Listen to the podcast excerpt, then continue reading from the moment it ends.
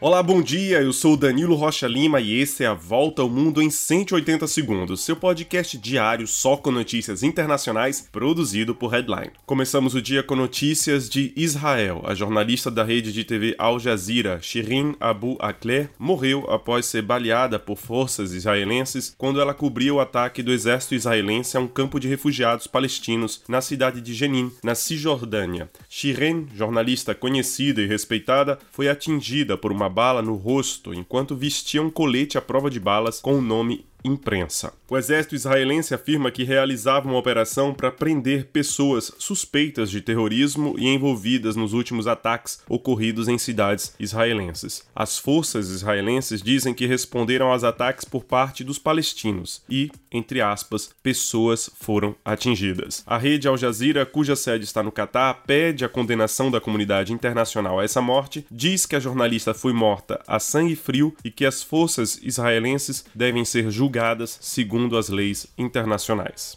Na Ucrânia, o Serviço de Inteligência dos Estados Unidos, CIA, diz que Vladimir Putin pode usar armas nucleares caso sinta que esteja perdendo a guerra. Além disso, os americanos afirmam que o presidente russo não vai se contentar com a ofensiva no leste da Ucrânia. Ele já teria planos para invadir uma parte de outro país vizinho, a Moldávia. No Sri Lanka, o governo do país ordenou as forças de ordem a atirar em qualquer pessoa que esteja saqueando o comércio ou envolvida em violências nas ruas de Colombo, capital do país. Depois da queda do primeiro-ministro, manifestantes ainda continuam a tomar as ruas contra a crise econômica e social que atravessa o país. E vamos agora para a Coreia do Sul, onde o novo presidente, o conservador Yoon Suk Yeol, tomou posse, defendendo a promoção dos direitos humanos e pede também que a Coreia do Norte renuncie ao seu arsenal nuclear, em troca de um grande pacote de ajuda econômica. As tensões entre os dois países voltaram a ser fortes depois que a Coreia do Norte anunciou recentemente novos testes testes nucleares. E nos Estados Unidos, Elon Musk diz querer suspender o banimento do ex-presidente Donald Trump no Twitter, caso o acordo de compra da rede social siga adiante. O acordo de compra ainda depende da aprovação de acionistas e reguladores. E para terminar, vamos falar de um aposentado que tem apenas 21 anos, o iPod, aparelho que revolucionou a maneira como escutamos música, vai virar peça de museu. A Apple, fabricante do produto, anuncia o fim da sua produção. O aparelho, no entanto, entanto, vendido a mais de 450 milhões de unidades, continua nos pontos de venda até o final dos estoques. E a gente se encontra amanhã para mais uma volta ao mundo em 180 segundos, um podcast produzido